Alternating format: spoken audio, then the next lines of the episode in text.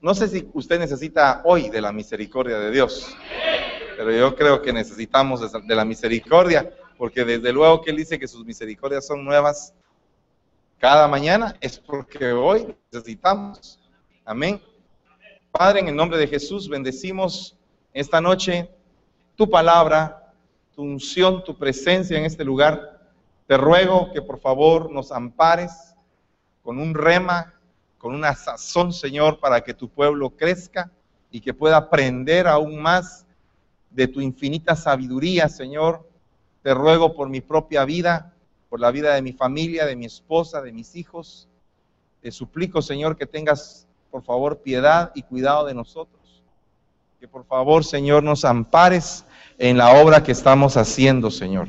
Te ruego que todas las cosas que hemos hecho que no te han agradado, por favor, bórralas y por favor, por medio de tu sangre preciosa, tengas a bien limpiarnos y sanarnos de toda herida, toda llaga, Señor, todo dolor, ansiedad, necesidad que tengamos, Señor. Padre bendito, toda angustia, Señor, que tengamos en nuestro corazón, la reprendemos y la rechazamos en el nombre de Jesús.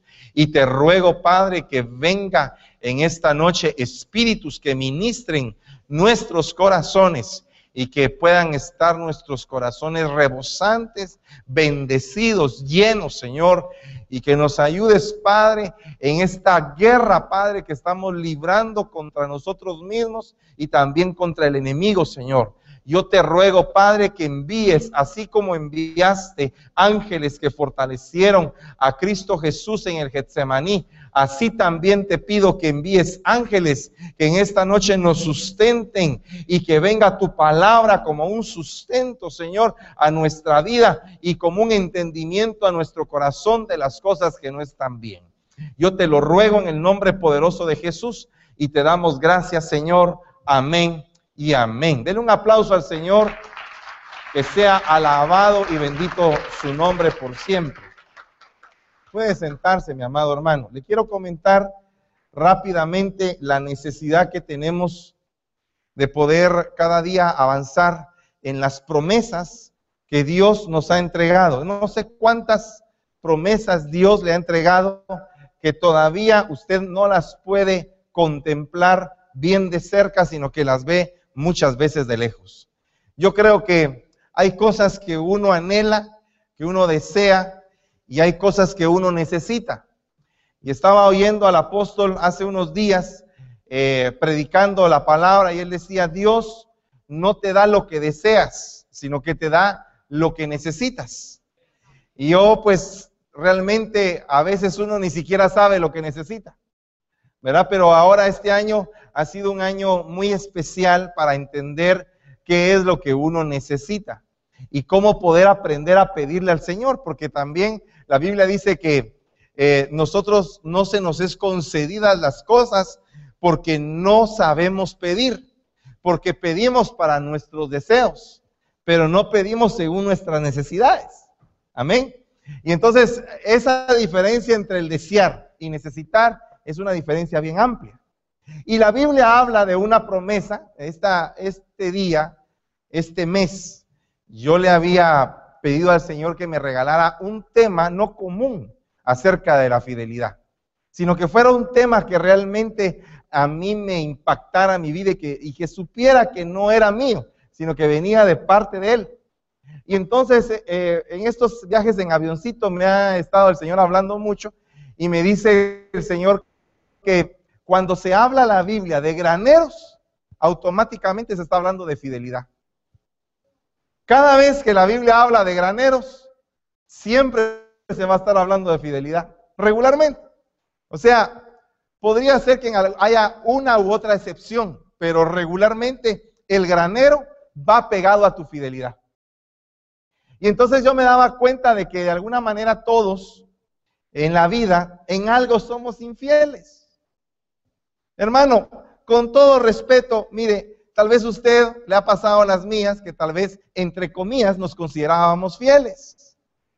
Pero el problema es que ya cuando nos pasan la luz, pero así, pero, pero mire, con rayos X, nos damos cuenta que no. Nos damos cuenta que Dios es fiel y se fija en una mujer infiel, porque esa fue la señal que recibió el profeta Oseas, que el profeta Oseas le dijo, ve y búscate una mujer infiel para que tú sientas en tu corazón lo que yo siento con mi pueblo. Y hasta eso mismo era una preparación para el profeta. O, sea, eso es algo tremendo. Pero me imagino, hermano amado, que, que eh, volviendo a la carga con el hecho de la figura de Dios, Jesucristo buscándose a una novia, resulta que se topa con una novia que es infiel.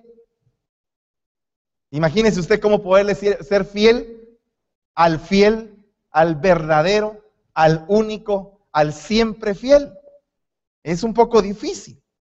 Mire, no es imposible, pero es bien difícil.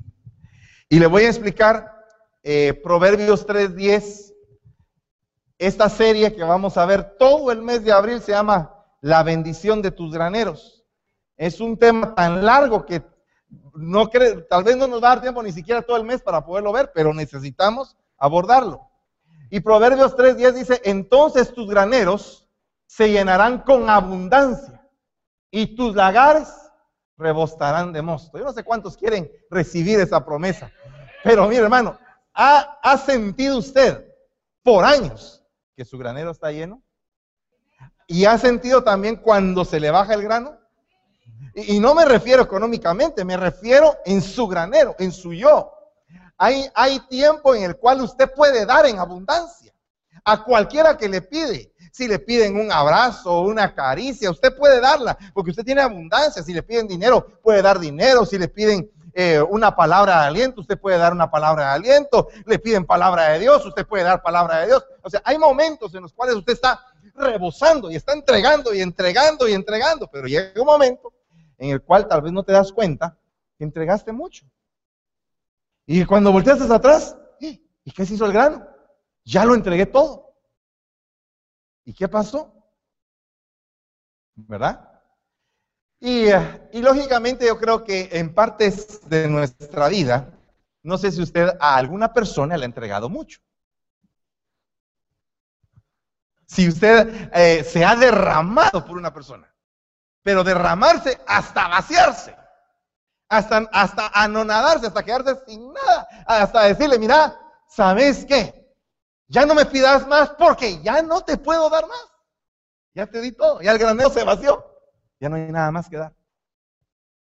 Llegan momentos en la vida en que puede pasar eso. Entonces fíjese que antes de que suceda que tus graneros estén en abundancia, tienen que haber algunos condicionantes, tienen que haber condiciones para que se llegue a tener el granero en abundancia. Y esas mismas condiciones son como etapas de la vida del cristiano, donde muchas veces el cristiano dice, wow, ya lo logré, ya hice esto, ya hice aquello. Hace poco estaba oyendo al, apóstol que eh, hace minutos que él estaba diciendo que llega un momento en que se puso él ciego, o sea, se quedó ciego, y entonces tuvo que él empezar a hacer un análisis de todas las cosas que había hecho, buenas, malas, regulares, pero principalmente cuando uno está en prueba, se recuerda todo lo malo. Y no precisamente es necesario que te lleven a una enfermedad para que tú estés entendiendo que es estar eh, mal delante del Señor. O sea, cuando realmente quieres eh, entender que dice la Biblia que hay seres vivientes que tienen ojos por dentro y por fuera, estaba explicando el apóstol de que los ojos por fuera pues son fáciles, porque yo los puedo ver a todos ustedes y criticarlos a todos. Pero los ojos por dentro son los que me van a servir para criticarme yo. Y esa crítica, cuando estás quebrado, esa crítica es bien dura. Cuando estás triunfante, tú mismo te haces el favor. Amén. Entonces, lógicamente, Dios te tiene que llevar a un, proceso en que te das cuenta que estás quebrado, que, repartiste todo. Que ya realmente si no te dan más grano, te quedaste sin nada. Te quedaste ni siquiera en la reserva. Te quedaste con tu silo vacío, ya no tienes nada. ¿Qué haces en esos casos? Y entonces yo me puse a, meditar lo que dice acá de los condicionantes para que se vuelva a llenar el granero. Y dice, hijo mío, no te olvides de mi enseñanza y en tu corazón guarda mis mandamientos. Ah, solo con eso ya tendríamos para platicar toda la noche. Pero se los voy a terminar de leer. La misericordia y la verdad nunca se aparten de ti. Átalas a tu cuello, escríbelas en la tabla de tu corazón. Confía en el, Señor con todo tu corazón y no te apoyes en tu propio entendimiento. Reconócele en todos tus caminos y Él enderezará tus sendas. No seas sabio a tus propios ojos, teme al Señor y apártate del mal. Honra al Señor con todos tus bienes y con todas las primicias de todos tus frutos. Mire, fíjese que yo ahí le corté varias cosas porque si no, no me cabía una y segundo, lo que, le quería explicar era lo que usted tenía que hacer. Pero después de cada una de esas cosas, en el 3.2, en el 3.4, existen promesas intermedias para saber si usted va por buen camino o si usted ya se desvió. Amén. Entonces, solamente le quiero mencionar de una porque necesito avanzar para llegar al punto. La misericordia y la verdad. Yo no sé si tú te, eres misericordioso o eres corta orejas. Pero le voy a contar, una de las cosas que yo empecé a meditar acerca de mí mismo es que por algún momento me volví corta orejas. Y entonces llega el momento en que tienes tú que entender en tu propia piel y saber las cosas para poder tener misericordia de otros cuando pides misericordia para ti. Amén. Eh, mire, solamente aquel que está suplicando porque le den misericordia puede extender también, entender cuando se la dan, ¿verdad? Y extender misericordia. Cuando tú tienes un problema que se te salió del control, por ejemplo, yo tuve un problema que se me salió del control. Yo no sabía cómo poderlo enderezar. Y estaba luchando contra el problema y pa, y pa, y peleando. Pero mire, peleando abrazo partido. No sé si usted se ha enfrentado con un problema que está en lucha y lucha y lucha. Y el problema te va desgastando. Y sientes tú que vas perdiendo fuerza y vas perdiendo fuerza. Y sientes tú que las cosas se salieron de control. En esos momentos es cuando uno realmente empieza a entender y empieza a suplicar. Y empieza a decir, Señor, ten misericordia, por favor. Porque si no eres tú el que interviene en esto, las cosas se van a hacer pedazos. Esos momentos son los momentos donde uno se baja y empieza a entender las cosas. Yo creo que la iglesia, toda la iglesia, esta iglesia, está pasando por un proceso así. Porque mi, mi papá está pasando por un proceso así. Yo estoy pasando por un proceso así. Usted creo que tal vez está pasando por un proceso así. Y yo creo que la palabra que yo le traigo el día de hoy es, acuérdate de seguir dando misericordia porque tú la necesitas. Yo la necesito. Entonces tengo que darla. Amén. Bueno, entonces fíjese que es bien interesante porque me puse a pensar en investigar algunas situaciones y ah, fíjese que Lucas 12, 17 aparece un hombre, bien interesante. Y pensaba dentro de sí diciendo, ¿qué haré ya que no tengo dónde almacenar mis cosechas? Entonces dijo, esto haré, derribaré mis graneros, edificaré otros más grandes y ahí almacenaré todo mi grano y todos mis bienes. Y diré a mí, alma mía, tienes muchos bienes depositados para muchos años. Descansa, come, bebe, diviértete. Pero Dios le dijo, necio, esta noche te reclaman el alma y ahora para quién será lo que has provisto. Así es el que acumula tesoro para sí, no es rico para con Dios. Mire, pues fíjese, aquí hay una cosa, porque eh, hermano, tenemos que explicar la situación. Aquí dice que este hombre tenía los graneros llenos. Y si tenía los graneros llenos, en algún momento de su vida tuvo que haber empleado estos condicionantes. O sea, me imagino que si él tenía la abundancia, si él estaba gozoso de todo lo que había hecho, llega un momento en el cual dice la persona, bueno, eh, ya es hora de que haya un relax. Voy a construir más graneros y voy a seguir guardando. O sea, él había hecho esto. Había honrado al Señor, lo había, había aplicado de alguna manera tal vez misericordia, tal vez de alguna manera había aplicado la verdad, porque Dios le había abundado sus graneros. Eh, algunos podrían pensar, el, la abundancia de este hombre vino del diablo. Y puede ser que también, porque también el diablo enriquece. Todos los reinos de la tierra te daré si postrado me adoras. Sea que el diablo también puede, tiene derecho a enriquecer. Pero yo creo que de alguna manera este hombre lo vamos a, plantear como que fuera un hombre cristiano. Como que fuera usted o fuera yo. No lo vamos a plantear como alguien del mundo que se enriqueció, sino que como alguien a quien Dios prosperó. Porque mira hermano, es bien interesante que en la medida que tú vas prosperando en el Señor, puedes cometer el gran error de sentirte que ya alcanzaste el cielo y la tierra. Y te puedes hasta sentir creído. Y puede ser que no importa si eres oveja, si eres diácono, si eres servidor, o si eres anciano, o si eres pastor, de cualquier forma, puede llegar el momento en el cual te sientes autosuficiente.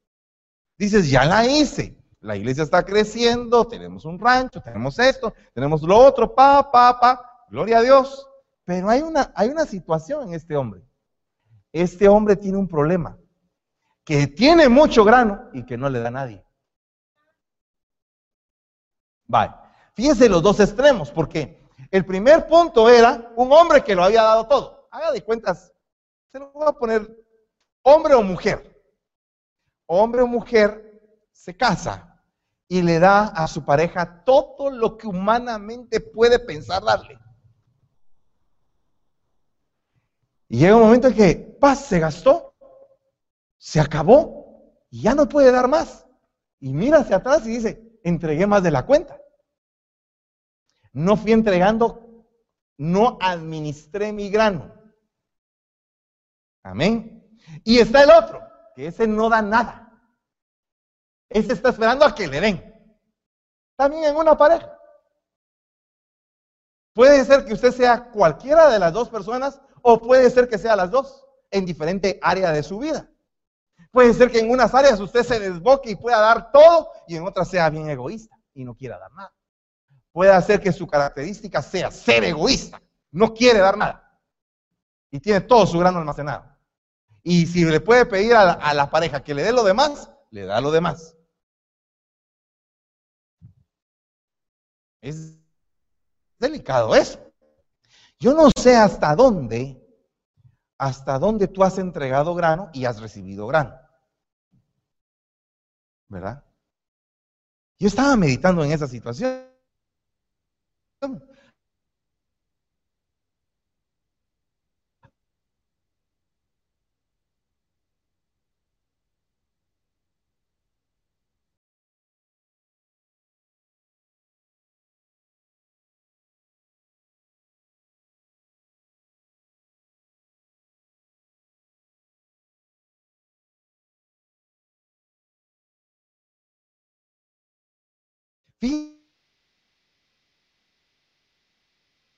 Fíjense que yo tenía la, eh, pero yo tenía el concepto de que yo era dadivoso, ¿verdad? De que hasta que un día mi pastor, eh, estábamos comiendo en un restaurante y me partió la carne que estaba en mi plato. Yo me puse bravo porque él agarró de mi carne. Estaba partiendo yo mi carne y él metió su tenedor y agarró de mi carne y se la comió. Puchica. Dije yo, me enojé. No sabía que era egoísta con la comida. Pero él se volteó y me dijo, mira, ni a tu mujer le dejas que haga esto. Habla, Señor, le dije yo. ¿Verdad?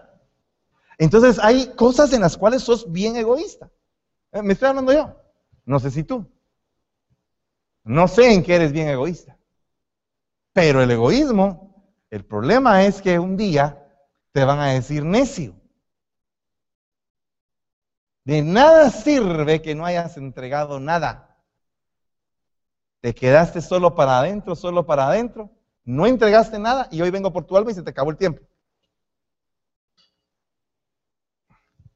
Ahora, imagínese cómo se sentirá la persona que lo dio todo. ¿Y cómo se sentirá la persona que no dio nada? Bueno, mire lo que dice acá Proverbios 11:26. Al que retiene el grano, el pueblo lo maldecirá, pero habrá bendición sobre la cabeza del que lo vende. Vaya. ¿En dónde está la bendición? Sobre el que lo vende.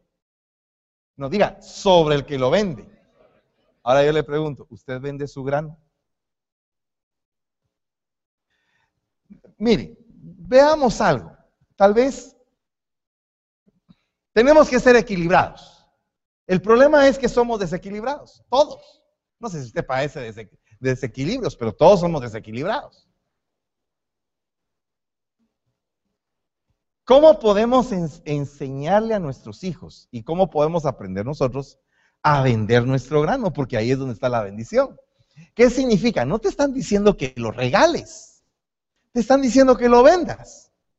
No te están diciendo que le digas, va, te voy a dar grano y me vas a dar dinero. No, sino que lo que está diciendo en este caso la Biblia, aunque se puede estar refiriendo a un mercado, porque la Biblia se puede interpretar literalmente, lo podemos interpretar también como que yo te voy a dar una cosa, pero también tengo que esperar algo de ti, que tú también des. Porque cuando yo te doy y tú me das, ambos crecemos.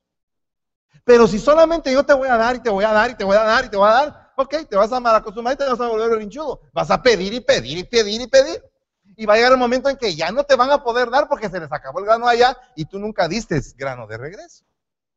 O sea, se lo voy a mostrar de esa manera. Grano es semilla, grano es esperma. Dice, el sembrador salió a sembrar, pero al final esperaba que una, un grano haya caído en buena tierra y que la tierra le devolviera. Y el Señor le pidió higos a la higuera y la maldijo porque no le dio. O sea, también el Señor, eh, el Señor se da como una exposición gratuita en la cruz del Calvario. Esa es la salvación. La salvación es gratuita, es lo que te da, es el grano. Pero ya la santidad es el retorno. Ya en la santidad ya te exige.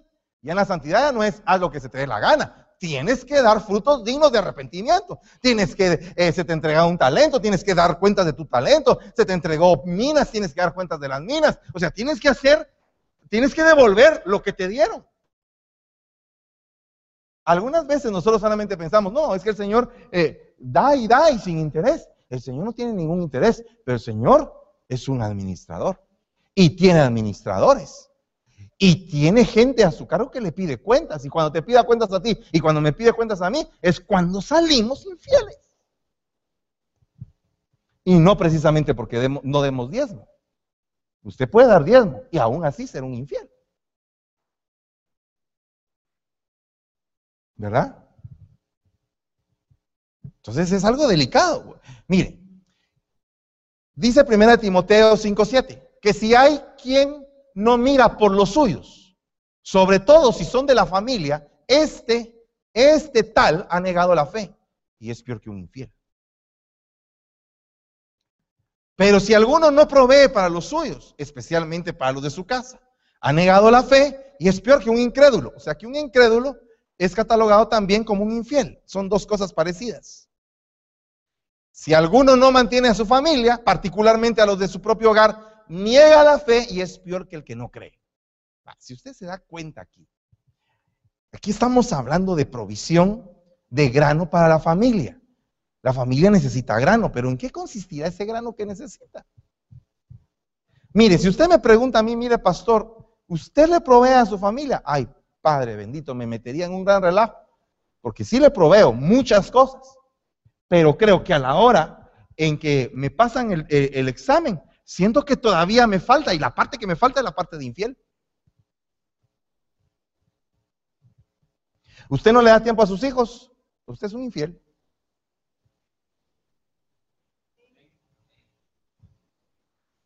Así de sencillo. Porque eso es provisión. Tiempo es provisión. Entonces, hermanos, estamos metidos en un barco bien delicado. Porque ahora ya el Señor quiere que tanto usted como yo cambie el mensaje, cambie la predicación y ahora sí, todos o nos metemos o nos quedamos. Así. O, o nos metemos realmente o nos vamos a quedar. Porque infieles no van a estar allá. El Señor viene por los llamados, escogidos y fieles. O sea que si tú fuiste llamado, fuiste escogido, pero resulta ser infiel, te quedas. Entonces ahora ha llegado el momento de pegar un estartazo y tener que arrancar hacia buscar con todo nuestro corazón ser fiel, dar tiempo, ofrecer, dar, pero también tener cuidado de quedarse sin nada y también exigir que te den. ¿Cree usted que es justo eso? ¿Cree usted que si usted da también, usted necesita que le den un poco? ¿Cree usted que si le sobas los pies a la parejita con aceite, también un día de esos necesita que usted le haga piojito? ¿Cierto o no es cierto? ¿Cree usted que si la pareja lo busca a usted, también usted tiene que buscar a la pareja? Tiene que hacerlo. Obligatoriamente, hermano. Es parte de la deuda conyugal. Amén. Fíjense que no se ven muchos amenes, pero yo sigo adelante. Le voy a explicar qué es el grano. Esto es lo más delicado del mensaje. Y por favor, quiero que le ponga mucho ojo a esto. Porque el grano es la palabra profética. O sea que todos tenemos que profetizar. mire, en parte hablamos y en parte profetizamos. Muchas veces nosotros estamos hablando cosas o hacemos cosas o actuamos de alguna manera porque Dios nos lo puso. Estamos en el ambiente profético. Estamos en el fluir profético en el río de Dios. Ahí estamos operando. Si usted tiene un deseo, una necesidad, Usted le dice al Señor, tengo una necesidad, solamente el Señor lo sabe, y otra persona le da lo que usted necesita, eso es un ambiente profético. La otra persona se dejó meter en un río, le comunicaron algo que uno necesitaba y lo mandó y lo llevó. Eso es una necesidad cumplida, es un fluir profético. Todos tendríamos que estar en el fluir profético, porque entonces, si todos nos metemos en el fluir profético, todos vamos a tener graneros llenos. Así, pero mire, pero graneros llenos, hermano. Porque la palabra profética verdadera es grano y la palabra profética falsa es paja. Mire lo que dice acá, el profeta que tenga un sueño, Jeremías 23, 28, que cuente su sueño, pero el que tenga mi palabra, que hable mi palabra con fidelidad. ¿Qué tiene que ver la paja con el grano? Declara el Señor. Entonces, la palabra con fidelidad es un grano en nuestra boca. O sea que tú puedes declararle a tu familia regalos que Dios le va a entregar y que sus graneros van a estar llenos. Mire, una familia que dentro de la familia se empiezan a maldecir entre todos, perdone, todos paran en la ruina. Y una familia que entre todos se bendicen y se hablan cosas lindas, y no le estoy hablando charada, sino que realmente se hablan cosas que nacen del corazón. Si hay una necesidad de decirle a la pareja que le va a ir bien, el, eh, eh, eh, el apóstol dijo hace unos meses, años, no sé, díganle a los justos que les va a ir bien. Amén. Entonces, ese mensaje se lo trasladó a los pastores, los pastores a las ovejas, las ovejas a la familia, y entonces se hace una gran bendición y se empiezan a llenar los graneros. Pero cuando solo hablamos negativeces, maldiciones, problemas y problemas, toda la vida nos la vamos gastando en problemas, hermano. Nuestros graneros empiezan a escasear y a escasear y a escasear porque no hay palabra que active la abundancia. Y la palabra abundancia es prosperidad y nosotros venimos del año de la prosperidad. Y usted quiere empezar algo nuevo este año, pues principie hablando bien, profetizando, declarando. Mire, hay momentos en los cuales uno tiene que venir con la pareja y ponerse a cuenta. Y decirle, mira, fíjate que la regaste en esto y en esto y en esto y necesitamos cambiar y vamos a salir adelante y vamos a cambiar y nos vamos a levantar y empezar a hablar a futuro, a declarar, aunque todas las cosas se vean color de hormiga en el momento. Dios a través de la palabra va a enviar grano, va a enviar lluvia, va a enviar otra vez y va a declarar sobre ustedes la abundancia. Pero si solo estamos hablando cosas malas, nos llenamos de maldad, nos llenamos de, nuestras vasijas se llenan de, de puras cosas pero también tenemos que saber que tenemos que dar. Nos van a dar, tenemos que dar. Porque entonces no, no sería, no sería de igual manera. Y otra cosa, a veces nosotros tenemos el error de decir, pues yo he dado, sí, pero no lo que la otra persona necesita. Usted ha probado algo que, mire, ¿alguna vez alguien se ha, se ha reído de usted y le ha dicho, te voy a invitar a comer una langosta bien rica, hasta con limoncito? Y de repente lo lleva a un restaurante, le ponen en un plato y usted ya se está imaginando la langosta que suda y le ponen un grillo.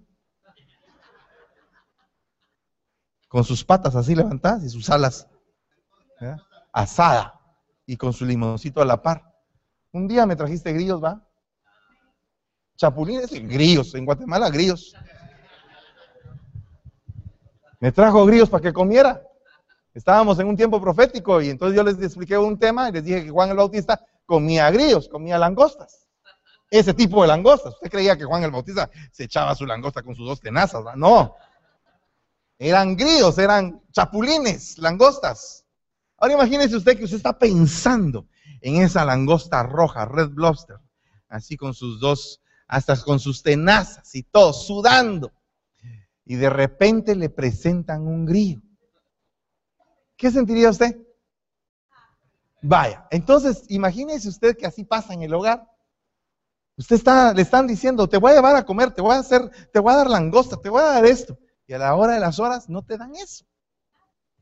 Nada. Chapulín. Desierto y miel. Es tremendo eso. ¿Alguna vez te ha pasado eso? Que te han ofrecido una cosa, pero te, dan otra. Te voy a traer un BMW, mi amor, un BM. Amén. Pero 2002, pero de la serie 2002, del año 78, tipo tiburón. Y ella estaba pensando un, un 735i y, el carro ahí todo destartalado. Terrible. Si no fuera trágico, sería cómico, ¿verdad? Pero entonces nosotros tenemos que saber cómo vamos a actuar. Porque ahí es donde se mide la fidelidad. ¿Cree usted que una moneda tiene fidelidad si al morderla a usted no se le quiebran los dientes, sino que la moneda se tuerce? No es fiel. Entonces definitivamente nosotros tenemos que entregar lo que la persona necesita. ¿Sabe qué? Aquí hay un montón de sedientos que le están diciendo, Señor, dame lo que necesito. Mira, por lo menos lo que necesito. Pero yo me voy a comprometer contigo a dar lo que la otra persona necesita. Es difícil eso, hermano. Porque de repente te sacan una lista. Ok, necesito que me des. Ta, ta, ta. Amor, cariño, buena plata, trabajo, servicio. Pero cuando ves la lista, no calificas, pero ni en el primer nivel. Pues cuando te piden amor, no tienes amor. ¿Quién te lo quitó? ¿Quién te lo robó? Posiblemente esa misma persona que te lo está pidiendo te robó el amor. Te acabó tu granero de amor y ahora ¿cómo haces para sacar un grano de amor? ¿En dónde está? Eh, sáquenme un grano de amor. Se acabó. No hay. ¿Y ahora qué hacemos?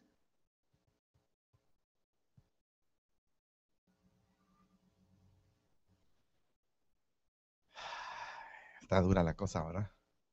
Entonces, palabra es grano. Y esa es la palabra profética. Entonces yo le voy a decir cuál es el remedio en esta noche. Se le acabó el grano a la otra persona. Entonces vamos a profetizarle lo que nosotros necesitamos. Le vamos a poner la mano en el corazón y le vamos a decir, vas a entregar, vas a ser nutrido, vas a ser nutrida, vas a ser abundado te vas a llenar, vas a triunfar y vamos a cambiar todo ese palabrero. Necesito, quiero, dame, por favor, dame, dame, por favor, me estoy muriendo, dame. No, ahora vamos a cambiar. Me vas a dar porque Dios te va a proveer. Me vas a dar porque Dios de donde no hay hace las cosas. Dios donde no había hizo la luz. ¿Verdad? Formó todas las cosas de donde no había. Mire, el espíritu creativo de Dios puede hacer cosas de donde no hay. Amén. ¿Puede usted creer eso? Pero tiene que profetizarlo. Porque mire, durante muchos años se ha quejado. Si usted, eh, si usted está en este barco, usted se ha quejado. Y yo también. Sí, que necesito esto, no lo tengo, necesito aquello, y aquí, allá deseo que tal cosa y nunca pasa. Pero si cambiamos la palabra y empezamos a declarar, tú tienes y me vas a dar, porque tú tienes. No, yo no tengo. Si tienes, porque Dios te está sustentando. Amén. ¿Cuántos están de acuerdo? Mire, ya veo que se está durmiendo. Mire, fíjese lo que dice acá. Génesis 27, 27 dice, y se acercó y lo besó, y al notar el olor de sus vestidos lo bendijo y dijo, he aquí, el olor de mi hijo es como el aroma de un campo que el Señor ha bendecido. mire, eso ya, eso ya es palabra profética. Le está diciendo, te estoy distinguiendo, estoy sintiendo tu fluir. Dios te dé, pues, del rocío del cielo, de la grosura de la tierra, y de la abundancia del grano. Amén. Cuatro, porque también está el mosto, pero eh, le dio más. Ahí hay un montón de cosas que le dio. Pero cuando llegó Esaú y le empezó a decir, papá, ya, ya le di todo el grano a tu hermano. Ya todo el grano se me fue. Toda la palabra profética que tenía para él no era dinero, era un ambiente espiritual que se le estaba heredando. Era una atmósfera de bendición. Aquí arriba, dijo Samuel eh, Díaz, dijo, aquí en esta iglesia, arriba hay una nube de bendiciones atrapada que está a punto de bajar. Pero tenemos que declarar que va a bajar esa nube. Ahora, el problema es que algunos ya no tienen ni siquiera fe de que existe la nube. Entonces, ¿cómo debemos de hacer eso? Debemos de buscar la nube vistiéndonos de Cristo. Porque eso fue lo que hizo Jacob, se vistió de Saúl, se vistió del primogénito. Y al vestirse del primogénito arrancó la bendición del primogénito. El primogénito es Cristo. Vistámonos de Cristo y arrancamos la bendición de Cristo. Amén. Y entonces al arrancar la bendición de Cristo, entonces tenemos la abundancia del grano. Pero tenemos que entender que debemos de crear un ambiente. Mire, Usted no puede recibir bendiciones porque probablemente no ha creado el ambiente para que esas bendiciones vengan. ¿Cómo le van a dar bendiciones si solo gritos es? O si solo maltratos? O si solo ofensas? ¿Cómo le van a dar bendiciones? Cambie el asunto. Haga una, un cambio de 180 grados y va a ver cómo le va a ir. Esos cambios duelen, porque duelen, es, es como pelear contra uno mismo, es como negarse uno decir esto no lo soy, aunque tú sabes que sí lo eres. Es difícil. Pero llega un momento en el cual usted tiene que hacer un parar de máquinas. Usted sabe que usted me vio parar las máquinas. ¡Hala! ¿Cómo cuesta eso? Y estoy seguro que el primero de julio arrancamos de nuevo las máquinas. ¿Usted, usted pensó que ya las habíamos arrancado? No, ahorita solo estamos chequeando las candelas. Pero yo ya me puse de meta, tres meses para pagar las máquinas, tres meses para chequear todo, tres meses para arrancar. El primero de julio vamos a arrancar. Va a ser cuando se va a estar inaugurando la primera fase del rancho. Y usted ya va a gozar, sus patojos van a ir a jugar fútbol y vamos a sentir la bendición de todo lo que se ha sembrado. Esa es la idea, porque usted siembra, tiene que esperar una cosecha. Modo que va a estar sembrando todo el tiempo. Amén, el mes de la unción. Bueno, ok, mire pues. Pero Isaac respondió y dijo a Esaú, he aquí yo le he puesto por Señor tuyo y le he dado por siervos a todos sus parientes y con grano y mosto lo he sustentado. En cuanto a ti, ¿qué haré pues, hijo mío? Ok, la palabra profética, una de sus tareas es sustentar. Su palabra, la palabra que usted tiene que entregarle a la persona que usted quiere que genere algo, es una palabra que le sustenta, no que le lastima. Es una palabra que lo va a nutrir, que le va a decir, levántate, mira, tú tienes capacidades. Lo has mostrado antes, lo puedes mostrar ahora y mucho más. Tienes talento, puedes hacer las cosas, tú puedes triunfar. Pero no solamente ese es el sustento, ese es un sustento motivacional, pero también hay un sustento de capacitación, o sea, tenemos que enseñar a la gente. Tenemos que, que entregarle algo para atraerlo al punto donde yo quiero que esté.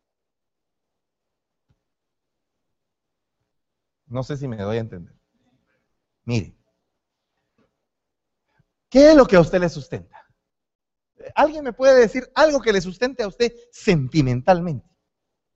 Que usted sienta que cuando le dicen eso, usted cobra energía, usted se potencializa, usted se siente un campeón aunque esté en medio de los problemas. ¿Qué siente usted? Mire, acuérdense que hablamos de la torta de Elías. Ese es un sustento. El sustento sirvió para que Elías corriera. ¿Verdad? Entonces necesitamos nosotros ver qué es lo que nos va a sustentar. Mire, le voy a poner este caso tan patético y tan duro. Hay gente que cuando está pasando por un periodo de depresión, se pone a escuchar música que le sustenta esa depresión. Y le entra como un alivio. ¿Verdad? Esta vez sí me voy a morir. Eh, ¿Verdad? Y le está sustentando el, eh, eh, ¿verdad? Y, reprendo en el nombre de Jesús. Pero el punto es que cuando, cuando está siendo sustentada el alma, están siendo sustentados los sentimientos, es un sustento. Carnal, pero es un sustento. A le llevaron carne para que lo sustentaran. Entonces muchas veces, a veces la carne sustenta, pero después le dieron torta del cielo. O sea, ¿qué le quiero decir con esto? Que el cuerpo necesita sustento, su carne necesita sustento. Ah, no, ¿O no tiene usted necesidades en su carne? Dígame usted, usted puede ser el hombre más espiritual del mundo, pero deja de comer y se muere. Aunque sea el hombre más espiritual. Hay un límite para que su carne tenga que ser sustentada. De igual que como su carne es sustentada, también sus sentimientos tienen que ser sustentados. Y también el espíritu. Pero ¿qué pasa cuando de repente aquí en la iglesia le estamos sustentando el espíritu con la palabra de Dios? Usted se está llenando. Y usted dice, qué rico, pero sus sentimientos están vacíos. Su corazón le duele. Y no ha encontrado el sustento necesario para su corazón, aunque sí para su espíritu. Y alguien podría decir, sí, pero su espíritu puede sustentar su alma y su carne también. Sí, hermano, pero hay momentos en los cuales se necesita el, el, sustento específico de donde necesita que venga usted. Se lo voy a poner de una manera. Mire, yo soy su pastor. Gloria sea al Señor. Yo le sustento en lo espiritual, pero si no lo saludo, usted se siente. Pasó el pastor de largo y no me saludó. Enojado estará conmigo. Tal vez saber si me querrá aquí en la iglesia. Mejor me voy. Porque, mire, y tiene palabra. Y cualquiera podría decir, pero eh, hermano, pero ¿cómo se va a ir? Si hay palabra, sí hay palabra, pero le falta el sustento sentimental. Mire, puede ser que aquí lo sustenten sentimentalmente, ¿verdad? Y también espiritualmente. Aquí, a papá, chito, ¿qué tal, hermano? Bienvenido. Gloria a Dios. Pasa adelante, siéntate. Pero de repente termina el culto y te vas a la cafetería. Haces la cola y cuando terminaste de llegar a la cola, tenías hambre y todo, te dice la hermana, ya no hay para usted, hermano, ya se acabó. te vas bien bravo, si paz. Yo por eso es que ni compro la cafetería, no quiero nada que aquí, ah, ah, ah, te vas. Perdóname, te fuiste por un pedazo de carne. Aunque no lo creas, pero así es. Porque por eso se pusieron eh, eh, bravas las viudas de, los, los griegos en, en el libro de los Hechos no estaban siendo bien atendidas y tenían hambre. Y bueno, ¿y a mí quién me va a dar comer? Ya oí la palabra, ya oí que Pedro habló en lenguas y que, y que Juan no sé qué discurso se pegó y todo, y, ya nos acariciaron y todo, pero ¿qué? Por favor, muestren pues. Eso es lo que estaban diciendo. O sea que la carne importa. ¿Y qué pasa si en la casa te sustentan Puede ser, le voy a poner tres matrimonios. Un matrimonio que siempre leyendo la Biblia, hablando, eh, intercediendo, brincando, saltando, hablando lenguas, echando fuera chamucos. Pues chica, qué matrimonios, están tremendos, pero nunca tienen intimidad. Están haciendo todo eso y Satanás ahí está sentado.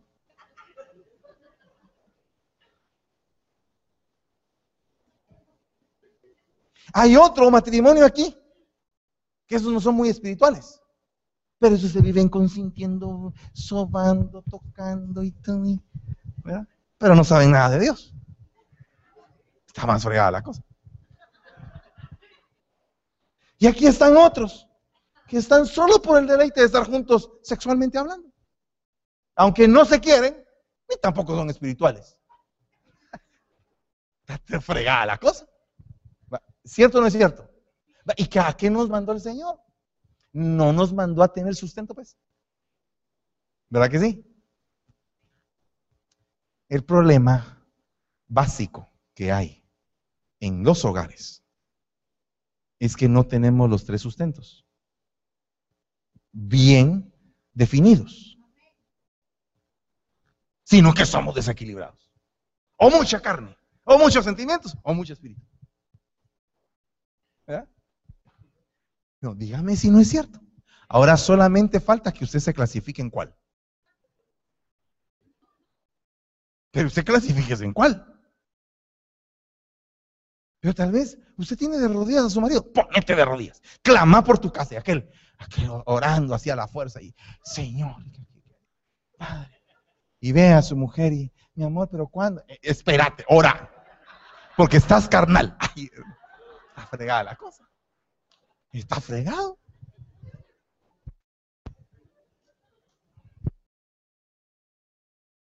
Hay otro que la mujer tiene que correr porque la persigue por toda la casa. Está más terrible el asunto. O sea, si usted se da cuenta, tenemos que ser sustentados cuerpo, alma y espíritu. Pero el problema es que, mire, pero por el amor de Dios, no me lo agarre en la carne. Ni siquiera agárreme porque usted crea que le estoy hablando a usted, si me estoy hablando yo también. Todos nos estamos hablando. Porque a veces uno se siente el pastor, el que aquí, que allá. Sí, hermano, pero también tenemos que saber si tengo equilibrio o no. ¿No cree usted que es un buen tiempo para ajustar cuentas? Bueno, ya pagó sus impuestos el día de ayer. Bueno. No le digo, ¿ves? Entonces, Ya ve.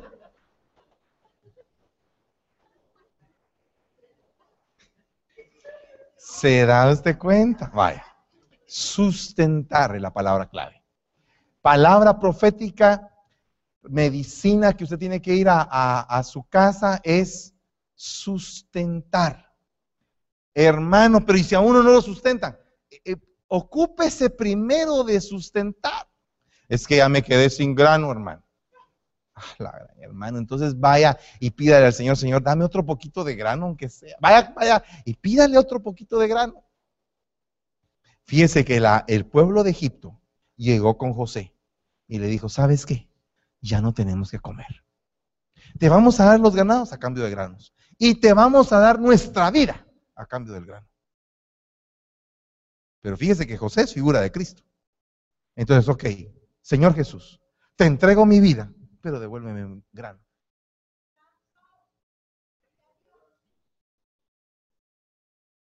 Eso fue lo que hizo José. José empezó a, tenía tanto grano almacenado, pero mire, y empezó a repartir, pero no va a creer usted que repartió a manos llenas para quedarse sin grano en el primer año. No, racionadito, chulo.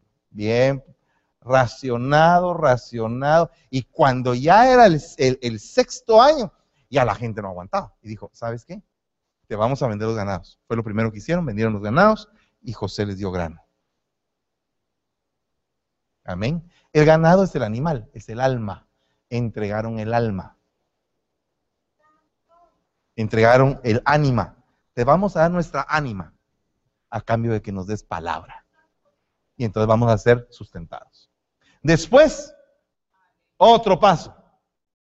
¿Sabes qué? No solo necesitas nuestra alma, compra nuestra vida. Vamos a ser dueños, o sea, vamos a ser esclavos y tú, eh, el faraón, vas va a ser nuestro dueño. El faraón en este caso es la figura del padre y José es la figura del hijo. Benjamín es la figura de la novia y los hermanos la figura de Israel. Entonces, ahora el punto es, el punto es este. ¿Qué vas a hacer para que te sustente? esta noche.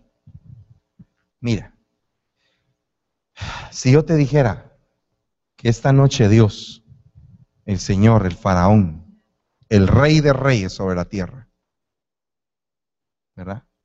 Quiere entregar grano para que lleves a tu casa y sustentes a tu familia. Para que tú puedas decir, me voy a ir y voy a ir con la decisión de entregar no de recibir, de entregar todo lo que pueda, administrativamente hablando, bien. ¿Tú estarías dispuesto a entregar tu vida a cambio de grano? Ven para acá, vamos a orar por ti porque yo también estoy en el grupo.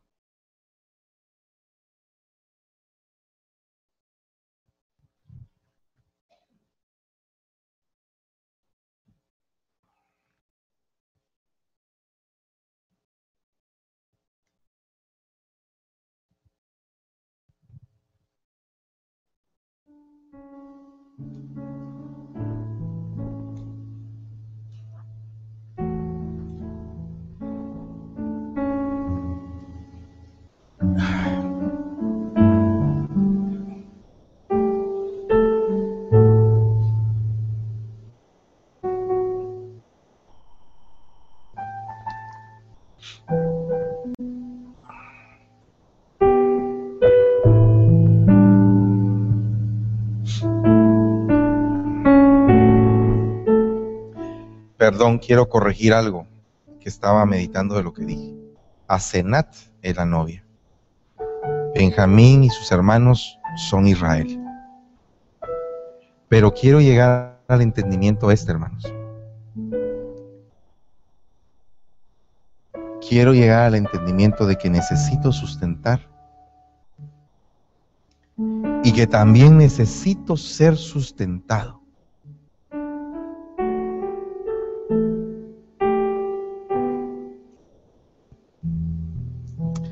Posiblemente en estos últimos meses has estado pensando en ser, en ser sustentado. Y gloria a Dios. Pero yo creo que ya llegó el tiempo en el cual puedas medir si tus graneros ya, ya tienen grano para empezar a dar otra vez. Porque acuérdate que el que retiene grano y empieza a almacenar y se vuelve egoísta, después le reclaman su alma. Dios quiere en esta noche, hermano amado y hermana,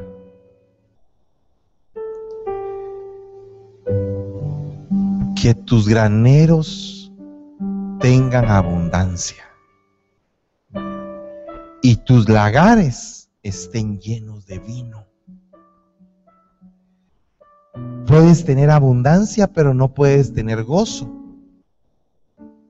puedes tener lo que necesitas y hasta más de lo que te imaginaste tener, pero no tienes gozo. ¿Por qué no vas a tu casa hoy con una delegación apostólica de mi cobertura y con una delegación mía pastoral. Y que vayas al lugar de tu casita y que digas, yo traigo un sustento. Me entregaron en esta noche un sustento, pero no para mí solamente, sino que para sustentar. Mira, proponte a que tu boca se dedique a sustentar. No pienses en que tal vez no te van a devolver, sino que piensas que el sustento que vas a ir entregando va a ser bien administrado por ti. Y vas a ir soltando y soltando y soltando ese sustento y ese sustento hasta que todos estén nutridos de grano. ¿Cuál es el grano? La palabra profética. Lleva palabra profética. Empieza a declarar tus bendiciones. Ya no hables de tus maldiciones, de lo que necesitas, de lo que te hace falta. Habla de tus bendiciones. Dile a la gente, dile al enemigo, tengo una bendición. Tengo bendiciones. Tengo bendiciones. Soy bendito, no soy maldito soy bendito, soy hijo, soy hijo. Soy hijo de casa. Y tengo la bendición. Y esta noche, en el nombre de Jesús, yo vengo declarando sobre todos ustedes, sin excepción, que nuestros graneros van a empezar a llenarse. Que los graneros que se vaciaron, que los graneros que ya no tenían, se van a volver a llenar. En el nombre de Jesús. Se van a volver a llenar. Va a volver a haber grano en el nombre de Jesús. Tienen que creer que va a volver a haber grano. Yo creo firmemente en que va a venir grano y va a venir grano en abundancia para sustentar, para sustentar. Vas a preparar torta y vas a sustentar. Torta de pasas y vas a sustentar. Vas a llenar lomos y vas a ser bendición. En el nombre poderoso de Jesús vas a sustentar. Vas a sustentar, vas a llenar tus lomos en el nombre de Jesús de grano, de semilla y vas a llenar. Y va a haber un cambio en tu vida. En el nombre de Jesús. Va a volver el primer amor. Va a volver la necesidad de entregar y no solamente de recibir. Sea bendita tu simiente y sea bendito el fruto que haya en tu casa y que no haga falta grano para sustentar a tus hijas más pequeñas. En el nombre de Jesús, en el nombre de Jesús que sea bendita tu casa. En el nombre de Jesús. Que lleve sustento, no el que tú quieres dar sentimentalmente, solamente, sino que el sentimental, pero también el espiritual. En el nombre de Jesús. Que sean hombres obed, sustentadores, que rompan el espíritu de la vejez y que hagan que el viejo se vuelva a sentir joven. Y que aquellas cosas que están viejas, que están raídas, al olor del agua reverdezcan que haya bendición en tu casa. En el nombre de Jesús, que haya bendición, no de la bendición solamente de la carne, sino que del alma y también del espíritu que vuelvas a tu primer amor, que renuncies a la música que estabas escuchando y que te levantes otra vez. Hay esperanza para el árbol cuando cae. Se va a levantar. Nos vamos a levantar. En el nombre de Jesús. Hacia una mejor dimensión. Sé bendito. En el nombre de Jesús proféticamente. Declaro que en tus manos está la torta que vas a llevar a tu casa para sustentar a tu gente. Vas a entregarla con lágrimas vas a entregarla con dolor, con humillación, pero vas a recibir en el nombre de Jesús. Y no esperes el fruto de inmediato, sino que espera en el Señor de acuerdo a la palabra profética que Él va a poner en tu mente y en tu corazón para entregar. Recibe y habla profecía. Recibe profecía y habla profecía. Que tu boca destile la palabra que va a traer abundancia para tu hogar.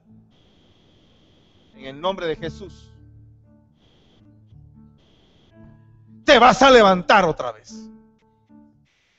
En el nombre de Jesús. Gracias te damos, Señor, en esta noche.